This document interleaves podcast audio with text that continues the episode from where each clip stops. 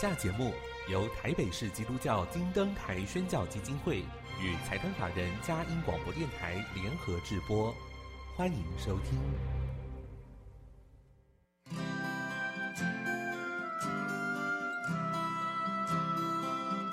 在现代紧凑的生活节奏里，以爱建立和谐的家庭生活，以喜乐专业的态度投入服务，一起营造你我的美丽人生，成为一个快乐又丰富的译文生活家。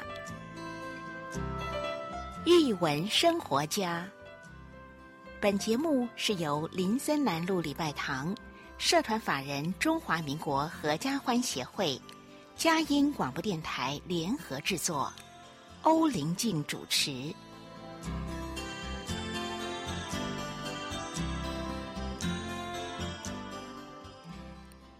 这里是佳音联播网台北 FM 九零点九，桃园 FM 一零四点三。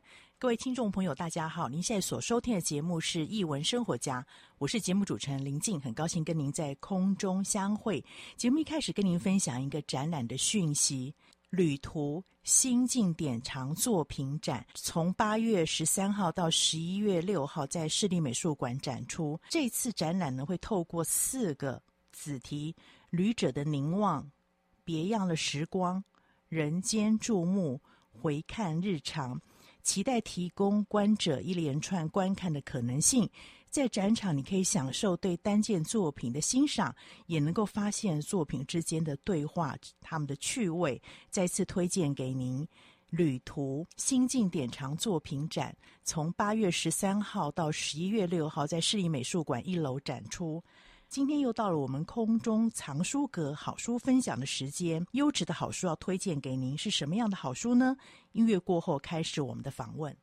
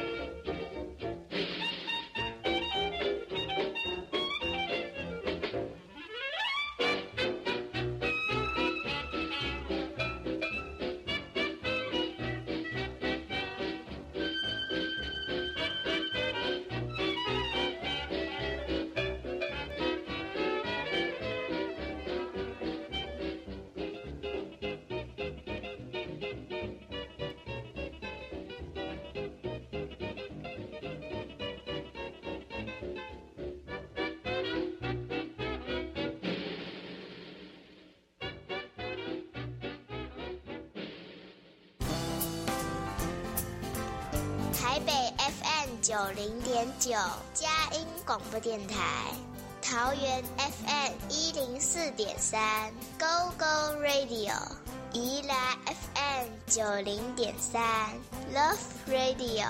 这里是佳音 Love 联播网，精彩节目，欢迎继续收听。欢迎回到艺文生活家，我是节目主持人林静。今天非常荣幸请到了道生的编辑团队，洪慧仙老师，其实也是我们的主持人。还有罗玉龙跟黄家燕两位小姐一起来分享好书。今天主题非常特别，因为九月是国际失智症月，所以我们今天呢要特别针对这样的主题来分享，到底从童书的角度怎么样来看待失智症？因为我们知道台湾这几年在长者的关怀其实有很多的重视，童书作家也在方面有不少的琢磨，所以我就要请教道生出版社的总编慧仙姐来跟我们分享一下，就观察到底道生在这一类主题。当中选择相关的童书有没有什么样的考量呢？慧仙姐您好，主持人好，还有各位听众朋友、网络上的朋友，大家好，我是道生出版社的彭慧仙，同时也是大家熟悉的佳音电台《乐龄生活赞赞赞》的节目主持人。呃，刚才林静问到这个问题哦，确实，因为嗯，他们现在已经是高龄社会了哈。对，所谓高龄社会的定义就是。六十五岁以上的人口占总人口的百分之十四。是。那在预估了哈，国发会的预估是说到二零二五年，其实也就是三年后，我们会进入超高龄社会，也就是六十五岁以上的人口占总人口的百分之二十以上。那么就表示每五个人就有一个人是所谓的高龄人口了哈。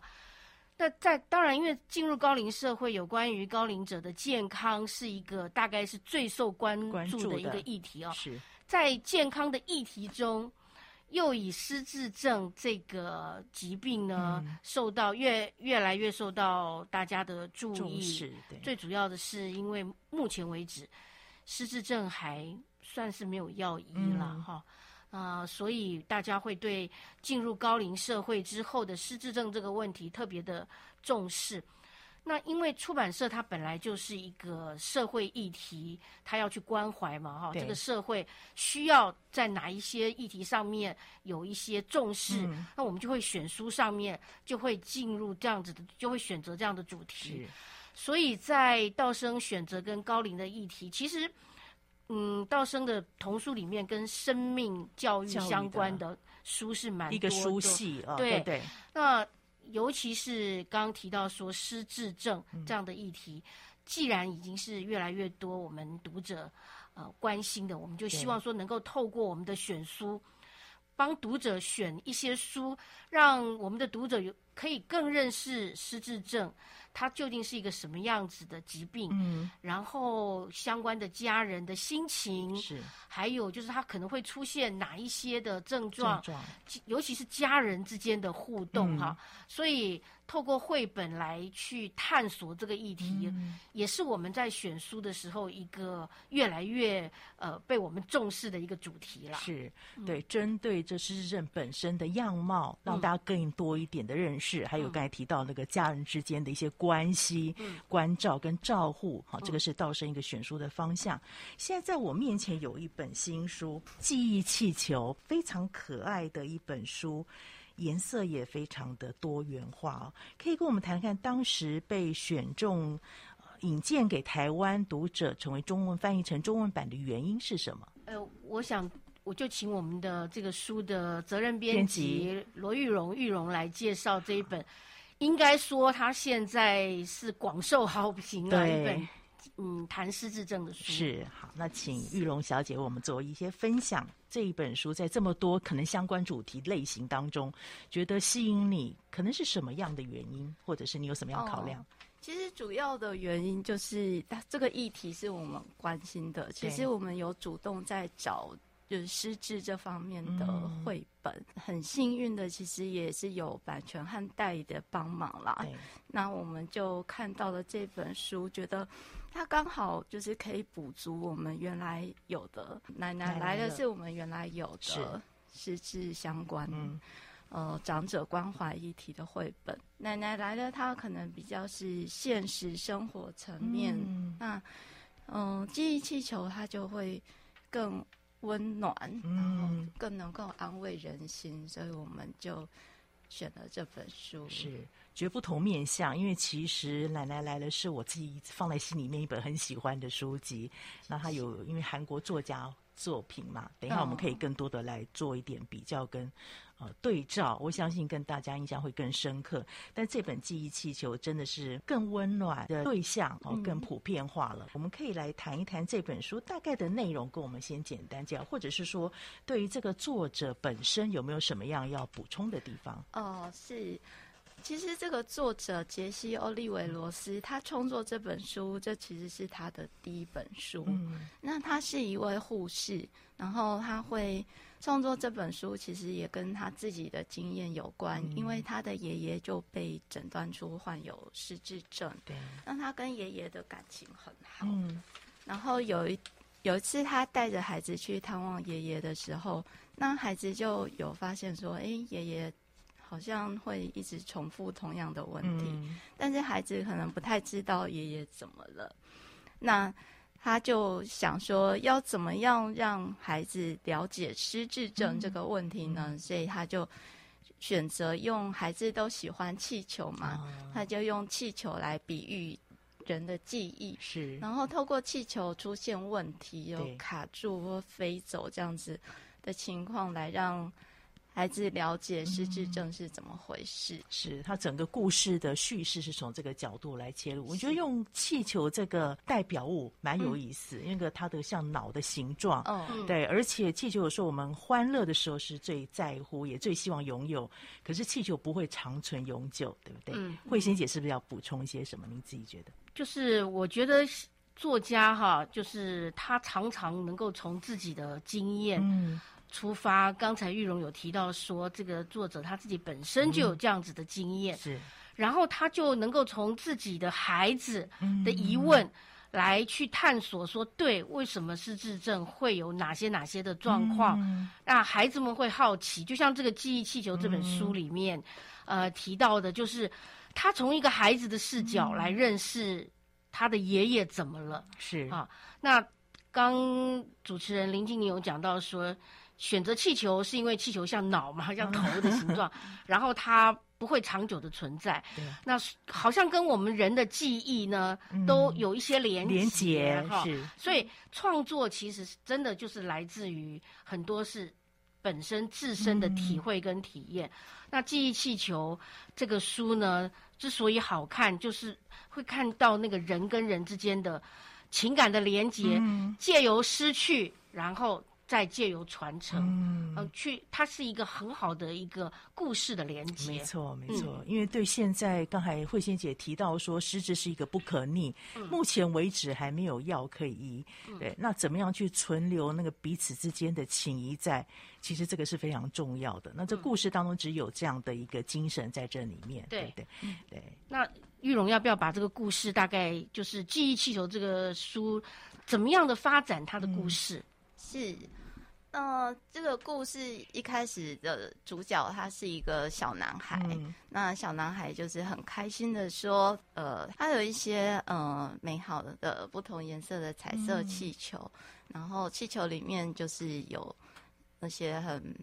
美好的回忆，像他的生日派对啊，嗯、就装在一个蓝绿色的气球里面。那当他看着那个气球的时候，他好像还能够看见自己就骑在那匹小马上。嗯、他还能够品尝到巧克力糖霜的味道，就那个气球仿佛还有温度和气味，因为那个记忆在我们的心中是很鲜活的。那他身旁的人也都各自有自己的记忆气球，嗯、因为每个人生命里面都有很珍贵的部分。那比如说，弟弟可能年纪还小，嗯、弟弟的气球就只有两颗，但后来可能到故事的后来，他弟弟有三颗这样，小小真多。对，嗯、呃，爸爸妈妈的气球又再更多，多一点，对对。然后爷爷因为年纪很大了嘛，所以爷爷的气球是最多的。然后爷爷。气球里的故事也非常精彩，嗯、所以他就很喜欢听爷爷分享他的故事。嗯、那他就会问说：“哎，爷爷，那你那个什么什么颜色气球里是什么故事呢？”爷爷就跟他分享，就比如说爷爷有一颗那个紫色的气球，里面装的就是他跟奶奶结婚的那一天，嗯、他们在浪漫对。然后我们在星空下跳舞，然后当爷爷讲到这段回忆的时候，他的眼里是有光彩的。还有就是气球，呃，两个人共同拥有的记忆，嗯、他们就会用同样的颜色代表。嗯、比如小男孩和爷爷都有一颗银色的气球，那那个银色里面，银色气球里面装的就是祖孙俩一起去钓鱼。嗯对，然后他们钓到很多很多的鱼，然后祖孙俩都非常的开心，所以他们是非常喜欢那颗气球，都很珍惜。嗯、但是后来爷爷的气球开始出现问题了。嗯、那小孩，呃，小男孩一开始并不知道爷爷生病了，他只是觉得爷爷怪怪的，就他没有办法保管好他的气球。嗯、那有的气球会卡住，就卡在树上的时候，爷爷就会开始重复说。他刚才说过的话，嗯，跟他生命状态有关系。对，对，对，然后有的气球飞走，嗯、那飞走的气球就意味说他已经失去了那一段记忆。对，那小男孩很想要帮爷爷抓住他的气球，可是他没有办法。然后甚至爷爷到后来也失去了他们很珍贵的那颗银色气球。嗯、那小男孩这时候觉得非常伤心，又。有，其实他也是生气，觉得爷爷怎么可以没有保管好他们很珍惜的那颗记忆气球？他就坐在路边，呃，就是大哭沮丧啊。那到到底后来发生什么事情呢？有没有什么回转的余地？父母亲在这个过程当中扮演什么样的角色？我们先进一段音乐，待会再请玉荣或者是呃玉慧仙姐做帮我们做分享。我们先进一段音乐。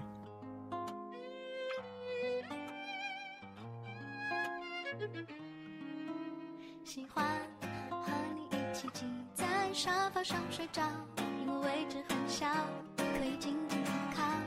电视还播放着老旧的影集，虽然都看过了，但可以再温习我和你的默契。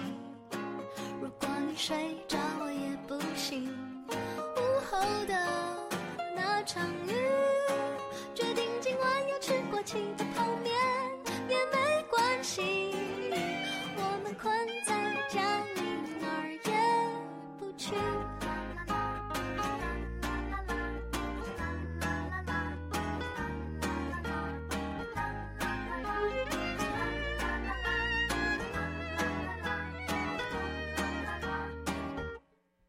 喜欢半夜独自熬，你为我热的一碗汤，一口一口，昨天没说完的。说到哪了？我们有一辈子，能慢慢的说，我和你的过去，从平行线走到这条路口。如果爱是首歌，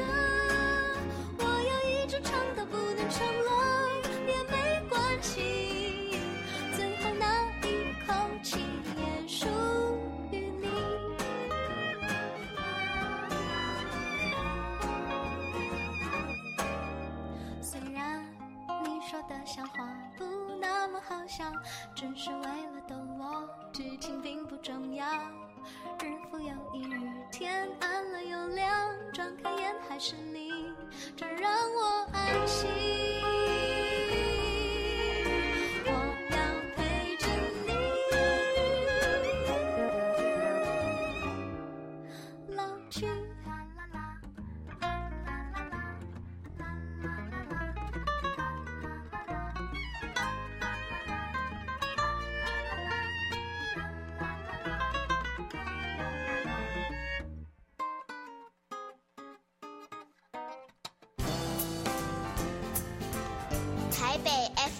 九零点九佳音广播电台，桃园 FM 一零四点三 Go Go Radio，宜兰 FM 九零点三 Love Radio，这里是佳音 Love 联播网，精彩节目，欢迎继续收听。欢迎回到一文生活家，我是节目主持人林静。今天非常荣幸请到了道生编辑团队。刚刚玉龙编辑分享了《记忆气球》这本书的作者当时为什么创作这本书的一些想法，跟他的生命的经验。那当然也跟我们讲了故事的大概内容，可以跟我们谈谈看这个主角小男孩。在面对爷爷手中气球逐渐失去，或是逐渐出状况，嗯、后来他怎么样处理？发生了什么些事情？嗯，其实到最后情况发展到最糟的时候，爷爷已经认不得小男孩了。嗯、那但是作者他并不是直接说爷爷不认得自己的孙子，他是透过那个故事里的一些细微的表现，让读者明白、嗯、哦。原来爷爷已经把自己的孙子当做路边的小男孩这样子，是，那这时候其实读者看到心里也会非常的难过。嗯，但是这个故事后面就是又来又有一个很温暖、很安慰人的地方，就在于当事情发展到最糟的时候，呃，爸爸妈妈就提醒，就是小男孩他看看自己的头上，原来小男孩。多了许多的新气球，嗯、那因为在过去爷爷和他分享自己的生命经历的时候，其实爷爷的生命故事已经转移到了小男孩的身上，是，所以爷爷丢失的那些回忆已经被小男孩保管了。是，那这对读者来说其实是很安慰的，就原来以为所消失的那些记忆气球，原来并没有消失。那他可以透过家人的分享，嗯，然后传承下去。那这其实也，呃，对我们是一个很好的，除了是安慰，也是提醒我们可以试着多跟身边的家人朋友分享我们生命里难忘的那些故事。是。对，对，这个是非常重要。我们扮演着陪伴角色的时候，可以做些什么事情啊？那当然，因为绘本本身就透过文字跟图像一起来诉说里面的一些重要的精神跟含义。所以今天非常荣幸的美编也在场啊，美编也在，可以跟我们分享一下这个书中有一些图像上面的安排。呃，从你美编的这个专业角度，它有什么样的特性？那我也知道说，其实，在你的版面排编排时候，也有一些考量，对不对？因为从英文转成中文的部分，可以跟我们谈谈这个部分？各位听众朋友好，主持人好，我是道声出版社的美术编辑黄佳燕。那刚刚我们主持人提到，美术编辑在版面上的编排考量上呢，就是我们通常会先以原书为优先，嗯、那依照原书原本摆放的位置，还有对齐的方式来制作，因为要忠于原著。那为了要让读者阅读的时候可以更轻松，我们就会去针对文字的编排做一些细微的调整。是、嗯，比如说我们会将标点符号置中，让它的文字在换行的时候可以一个一个的对齐。嗯，那另外我们也试过很多不同的字型。因为不同的字型，其实会给大家不一样的感觉。是，那我们团队在制作的时候，有不断的沟通讨论，嗯、最后挑选出最适合的字型。大家如果在看书的时候呢，嗯、可以从小男孩发现他爷爷弄丢珍贵气球的大吼的画面中，明显感受到这一页的字体是不一样的。嗯，他的文字也特地的加上了颤抖的效果。希望可以让大家更加感受到小男孩的心情剧烈的变化。嗯，那这些细微的地方都是我们绘本很重要的组成元素，因为字体、字形、颜色、摆放的位置呢，这都是视觉的一部分。而且我们的中英文其实是很不一样的。嗯，因为英文字是由字母所组成的，对，那我们的中文字是由三十二种笔画所组成的，嗯，加上我们的绘本是有注音的。字的浓密度和长度，以及视觉的感受都会大不相同。是，虽然我们的绘本字不多，但其实也都很用心的在制作。对，因为其实文字也是它图像的一部分，对不对？对，怎么样让它看得舒服？所以这个读起来是非常舒服的，配合文字的这个节奏，哈，对，是。那我们其实不同的纸张呢，也会给大家不同的感觉。嗯、像记忆气球，它的原文书的纸张非常的白，嗯。而且它的画面中也有大量的留白，只有它象征记忆的气球是彩色的。嗯，所以如果印制的纸张不够白的话，它作者想要呈现的画面效果就会不够明显。是，所以我们就挑选了特别白的、细触感比较细致的、嗯、不会反光的纸张。希望让读者在阅读的时候眼睛不会疲劳。是我很喜欢的图像，就是他在叙述事情的时候，颜色比较淡蓝，然后彼此之间的关系或者是那个重要的物品上了颜色，对不对？那、嗯、读起来就会看到重点在哪里。气球是彩色，对，气球是彩色。比如说，我记得刚才有一个萤火，萤火也是彩色，也是彩色的，对，不对？那个是很重要的一个部分。慧先姐呢，有要补充的吗？这个部分，我觉得看记忆气球，它用白色的、嗯、啊，它用白色的底哈，我觉得会给读者一个比较轻轻盈的一个感觉。嗯。因为失智症它其实是一个蛮沉重的疾病，对，尤尤其是这个家庭，他第一次面对家人有失智症的状况的时候，嗯、那个不知所措，是。啊、呃，甚至生气、愤怒，哈，那情绪是很沉重的。重的可是这个绘本它用的是白底，然后它的人物其实有点类似像铅笔的素描这样，给你那个举重若轻的感觉。我觉得它。重的主题，失智症是一个重的主题，嗯、失去记忆是一个沉重的记忆，是，是一件沉重的事情。但是，他透过画面的呈现的方式，他、嗯、不给读者那么大的压力，压力。如果有很深刻的感受，是我们读者读完了以后自己去体会、去咀嚼。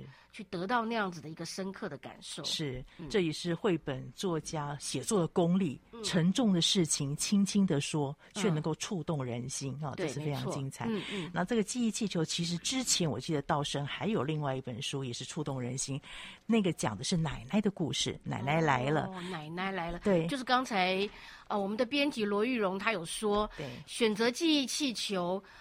一方面，当然因为失智症这个议题现在是非常多人关注。嗯、那另外一方面呢，也是因为我们之前就出过《奶奶来了》这本书，嗯、是，他也是在谈失智症。嗯啊、呃，等一下玉荣分享，大家就会知道，它跟记忆气球是不太一样的一个、嗯、不太一样的一个内容哈。对，呃，所以呢，可以作为一个对照，对照这样是啊、呃。所以我们等一下嘉燕要介绍《奶奶来了》。对，OK。好，那就请嘉瑜为我们介绍《奶奶来了》这本书的故事梗概。好，那也许可以把作者，因为他也是跟我们东方人一样，哈，有一些什么特殊的创作背景，可以跟我们做分享。如果有的话，《奶奶来了》这本书，它同样也是以孩子的角度来看事情。那作者李慧兰女士，她是韩国人，这个故事也是以她自己的家庭为背景创作的。所以它的内容非常的贴近生活、真实，和记忆气球有很强的对比。那这个故事是说，小女孩和爸爸妈妈以及弟弟一起住在爸妈经营的小餐馆里。有一天，陌生的奶奶从计程车上走了下来，走进了小女孩的世界。奶奶出门总会捡东捡西回家，吃饭的习惯、洗衣服的习惯也都不一样。奶奶会在衣柜里藏东西到发臭，卫生习惯很差，或者当奶奶无法控制大小便，出其不意的在店里脱光衣服，这些事情是不是都大大的挑战着我们的羞耻心呢？经历承受了与奶奶同住的各种磨难以后，小女孩问爸爸：“我们可不可以叫奶奶回去她自己的家？”嗯，爸爸的回答却告诉她。不管过去和奶奶的关系如何，只要是亲人的一天，他就会照顾她。嗯，那这本书的作者呢？他用文字表达的是一个孩子面对一个生病奶奶时内心的种种冲突。他用图画无声表达的却是孩子的父母伟大的爱。嗯，那他把不同的人生情境展现在小读者面前。现在有很多的家庭，他们没有和长者同住。但是却透过这一本书，可以从小女孩一家人的磨难和彼此承担接纳的过程中，学习生命重要的功课。对，刚刚家燕一直用这个“磨难”两个字哈，其实我可以从这本书上看到，他很多是父母亲是开一个店嘛哈，面面馆非常忙碌，而且父母亲在过程当中没有说太多的话，嗯，哦，可是他的图像就表达了好多要谈的东西，好像对。然后这两本书也非常不一样，是那个家人关系也不不太一样，对不对？慧仙姐是不是要跟我们做什么补充？呃，对一。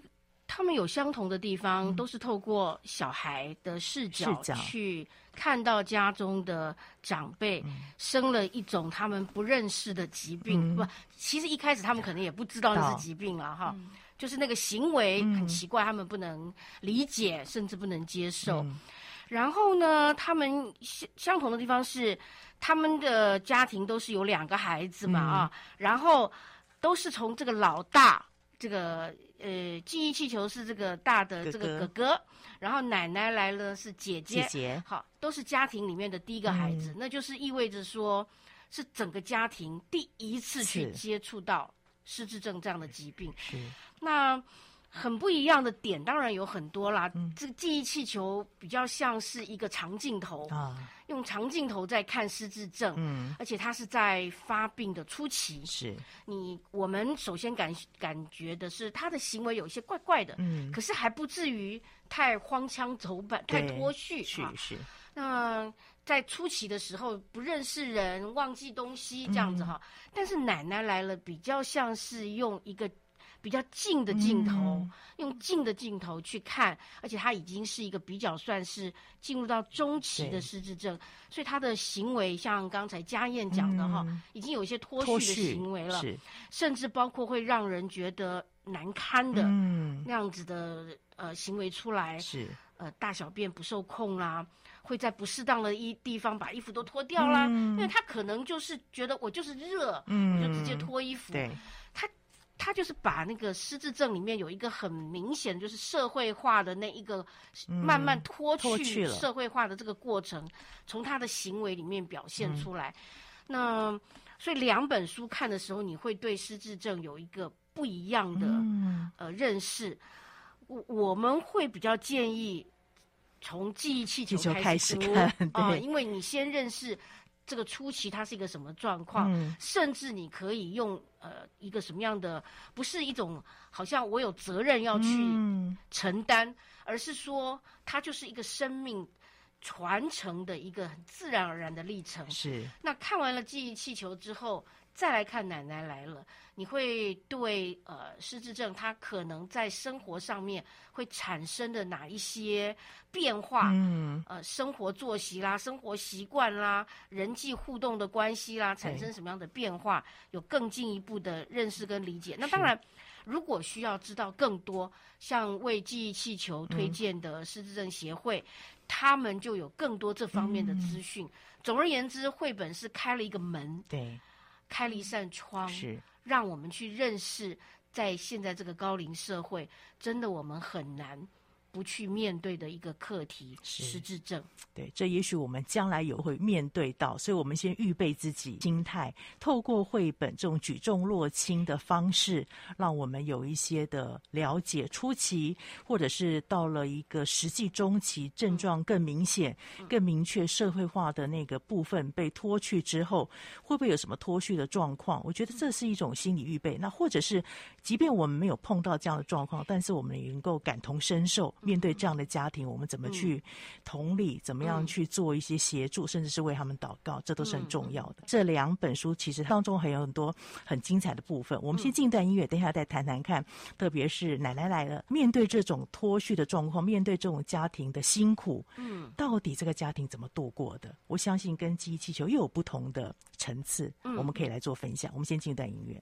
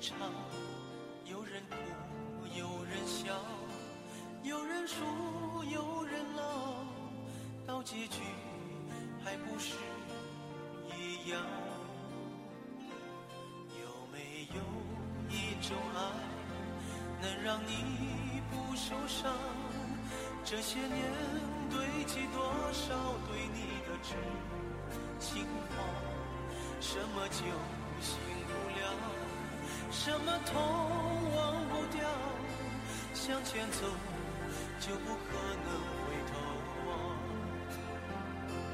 朋友别哭，我依然是你心灵的归宿。朋友别哭，要相信自己的路。红尘中有太多茫然痴心的追逐，你的苦我也有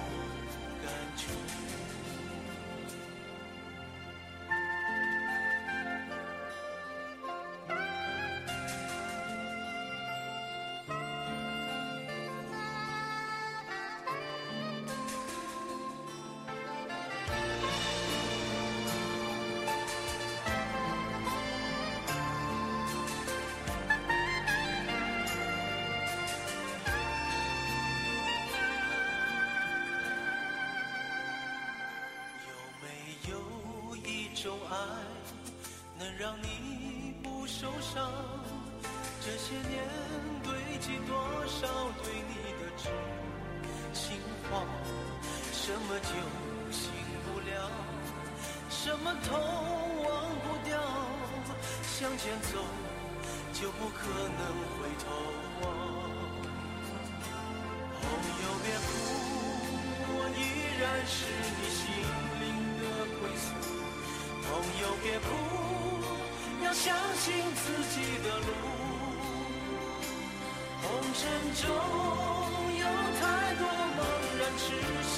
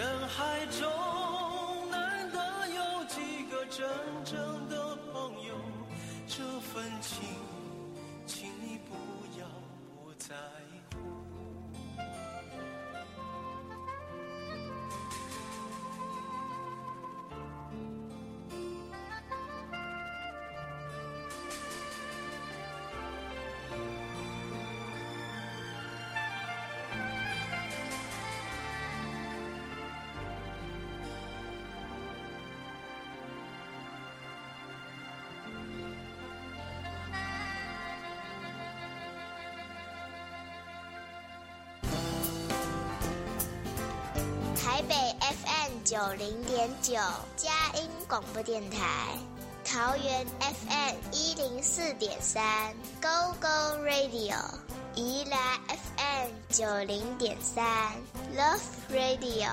这里是佳音 Love 联播网，精彩节目，欢迎继续收听。欢迎回到艺文生活家，我是节目主持人林静。啊、呃，我们提到了道生的另外一本书，其实跟东方的文化更接近。奶奶来了，就很多的图像上面的意涵，其实看了之后不用太多文字就蛮感动人的。那刚好家燕美编在这边，从她自己的专业来跟我们分享一下。奶奶来了，你有没有在图像上面要跟听众朋友做一些补充的？奶奶来了这一本书，它和我们上一本介绍的记忆气球一样。他们都是用铅笔的线条来勾勒整体的画面。那其实用铅笔的线条会让人觉得画面比较温暖。然后他们都是用局部上色来凸显他们想要强调的地方。像记忆气球的话，它的背景和人物都是以素雅的黑白灰来呈现。那承载着记忆的气球是色彩缤纷的，代表着记忆在我们的心里是非常珍贵的。那我们这本奶奶来了，它的图像呢，是用铅笔来搭配黄褐色的水彩，嗯、当做整个故事的基调。在阅读的时候，你可以看见左页的彩色画面，呈现出小女孩在生活各个层面对奶奶诸多的抱怨。嗯、右页的黑白画面，则是爸爸妈妈忙碌打理餐馆大小事的同时，又默默耐心的张罗奶奶的一切。也就是说呢，作者他用左页承载一个孩子正常的不满和抱怨的声音，又在右页用父母亲沉默的肩膀来做强烈的对照。那这一左一右就把家庭成员之间面对同一种生活压力时不同感受表达得淋漓尽致。左右的画面虽然不同，但是却影响彼此。那作者在故事的前后都安排了家庭照片，照片成员介绍的差异，也最后表达了小女孩对奶奶的接纳。嗯、这本书很特别的地方是，你的文字和图像不能分开看，是因为如果你只有看文字，你就会觉得这个小女孩很正常的，你只会看到小女孩正常的。对奶奶的抱怨，嗯、但你就不会看到这本书真正想要传达的意义了。那这两本书，他的家人的关系是呈现了强烈的对比，嗯、因为在记忆气球的地方是非有非常亲密情感的祖孙，那另一对是完全没有共同生活经历的，非常的生疏，嗯、他们对应的情感都非常不同。是，却都非常的真实。嗯，我在想，刚刚家人提到关系的不同哦，嗯、所以在画中的时候，记忆起我们可以看到爷爷的表情。嗯，可是，在奶奶来了这本书，其实你刚开始看不到奶奶脸色的表情，对不对？就只有看到她的一些行为举止。就也许我们有时候在面对象的时候，我们可能只是觉得这个行为很奇怪，嗯、这个行动很让自己不解，或者造成麻烦。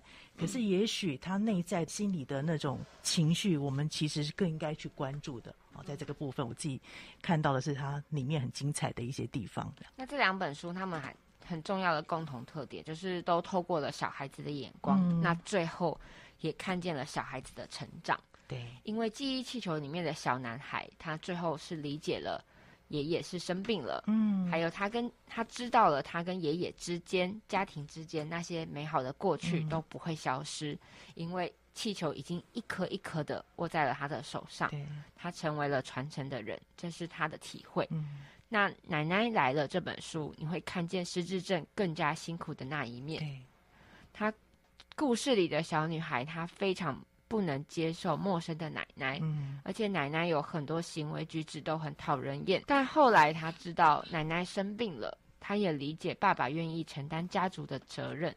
那作者就用一个比喻的手法，表达小女孩未来也愿意来承担家族的责任。是，这就是她成长的一个契机。是，那这两本书孩子们成长的关键呢，就是认识了失智症，也认识到他们自己就是整个家庭里的一份子。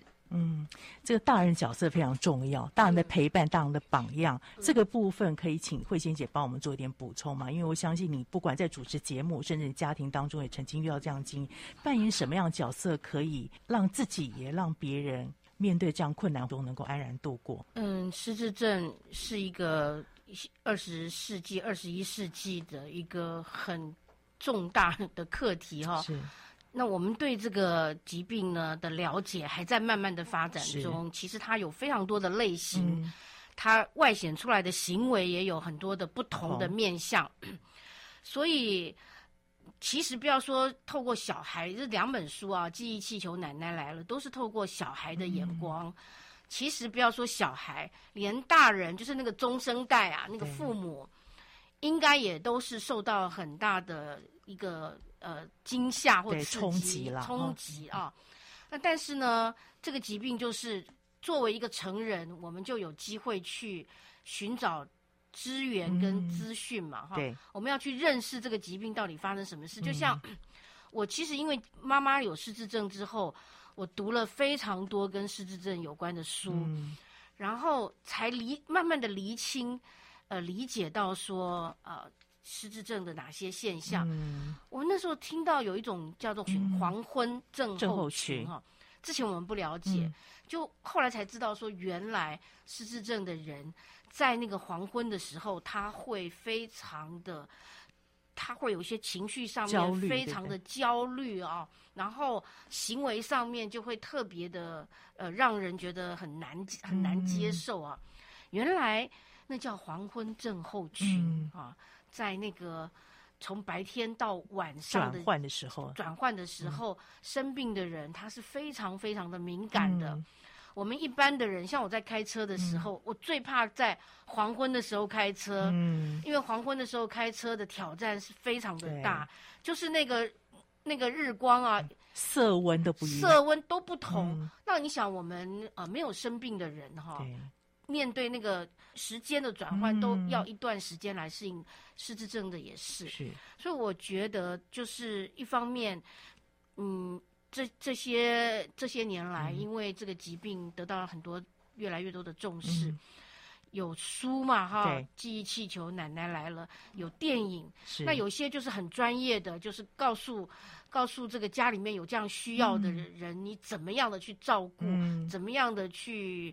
呃，去减缓失智症的这个，嗯、或者是延缓他发病的病程，是，因为失智症是有病程的。是，其实他到最后，他会，他是逐渐的一直在忘记、忘记、忘记嘛啊，他到最后他会忘记怎么煮脚，嗯，他会忘记很多的事情，生理的能力，对不对？生理的能力的退化等等的哈，这些东西。不是说我们要硬着头皮去扛，嗯、而是已经有那么多的资源在在我们的周遭了。尤其像现在，呃，九月份是失智正月，意思是说这已经是一个，这是国际失智正月啊，就意味着说这个疾病呢，已经是一个国际共通关注的，嗯、它不是只有我们一个人的家庭默默的在承受。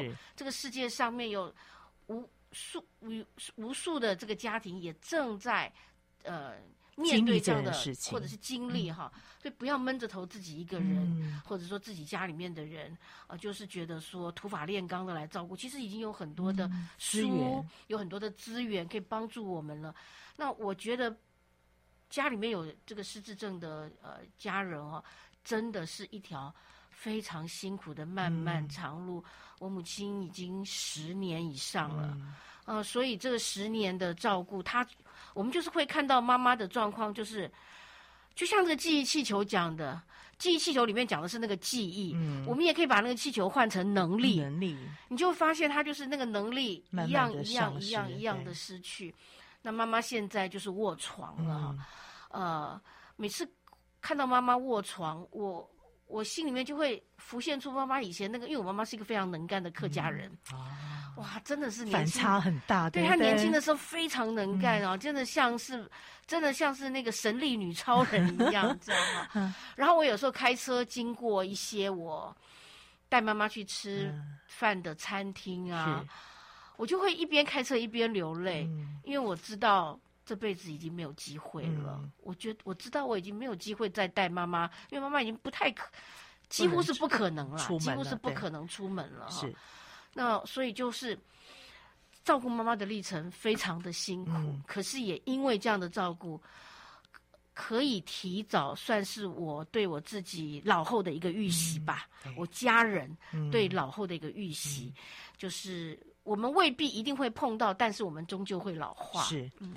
对，这个是很重要的课题。我们可以先预备自己下半生可以怎么样来度过。嗯、慧仙姐讲的那个延缓很重要，嗯、因为它是一个不可逆的行程嘛。嗯，在这个过程当中，怎么样来预备自己面对这样的状况？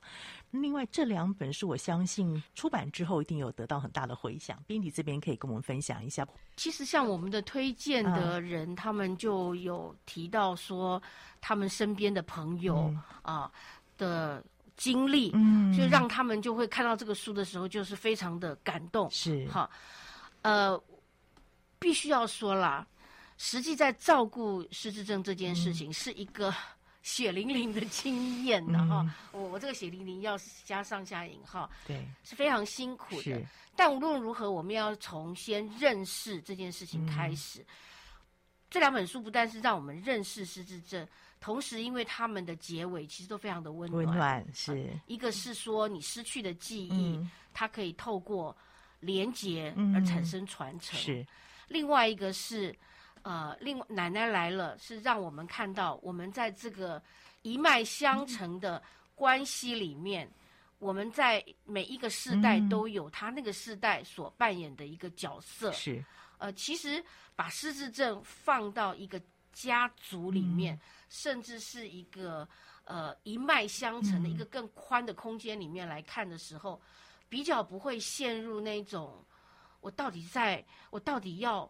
忙到什么时候，累到什么时候的那种感觉，常常会有很强，没有尽头，对不对？没有尽头的感觉。可是如果我们把它放在第一个，是你把它放在，不是在你这个小的家庭，嗯，它可能是一个家族，家族，它甚至是一个源远流长的，像这个奶奶来了，是。这个画面上读者去看的时候，你们一定会发现，在画面作者在画面的处理，很巧妙的把这个责任的转换哈，做了一些画面上的安排，是。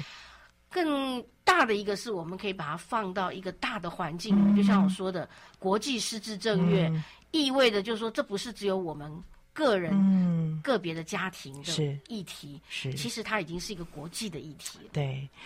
困难虽然在，但是能上帝给的恩典一定够用，对不对？特别现在在整个失智症的宣导，嗯，甚至是这种照护上面有很多的资源可以在做运用，也有一些团体可以互相的支持。嗯、我想这是我们身为现代人很大的福气。即便是我们自己家庭遇到，甚至将来我们万一遇到了，我觉得也不用太绝望，哈，不用太绝望。童书的作者其实最后带给我们很多的一些希望，我相信这希望可以实现的，可以尝到这样的美味的。嗯，很谢谢。道生这么用心的出这两本好书，再次推荐给您。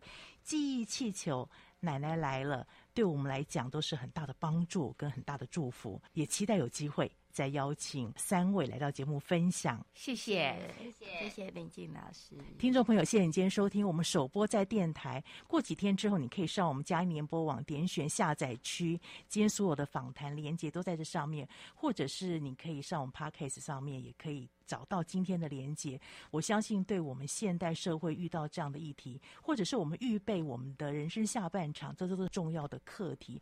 这样的的书籍可以带给我们多的祝福。谢谢你今天收听，欢迎下周同一时间再会。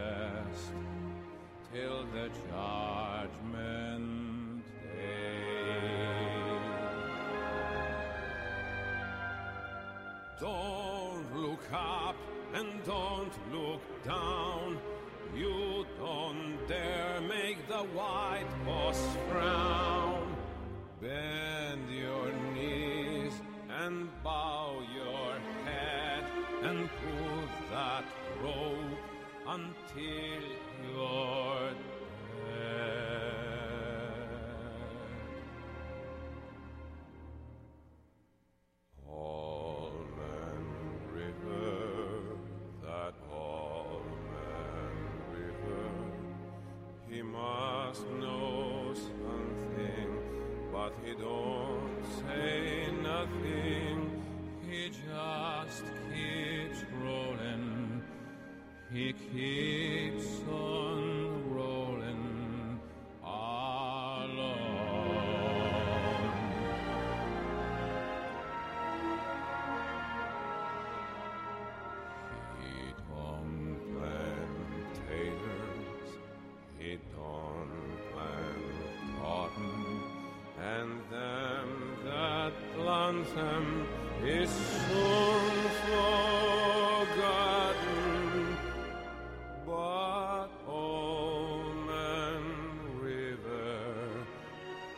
Just keeps rolling along.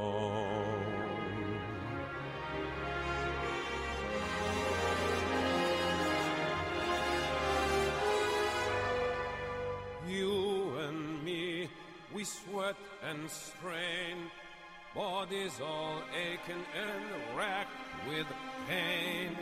Tote that barge and lift that bale.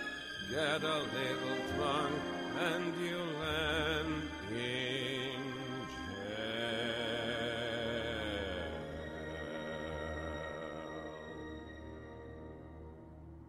I get weary and sick of trying. I'm tired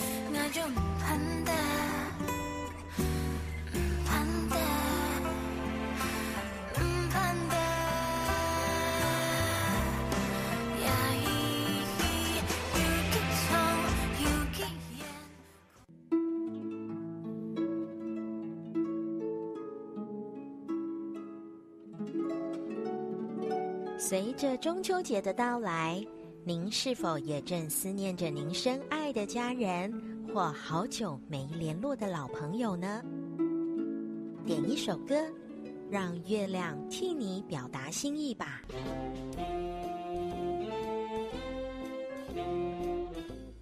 佳音电台越来越靠近点歌问卷活动开跑，即日起至九月底止，只要上佳音官网或脸书粉丝专业完成问卷填写，不但可以点歌，还能参加抽奖，把佳音二零二三最新的生活日志带回家。时光不老，爱正美好。让越来越靠近的我们，一起在歌声中祝福那些好久不见。相聚的美好，尽在团圆九月。分秒守护城市心灵，佳音 Love 联播网。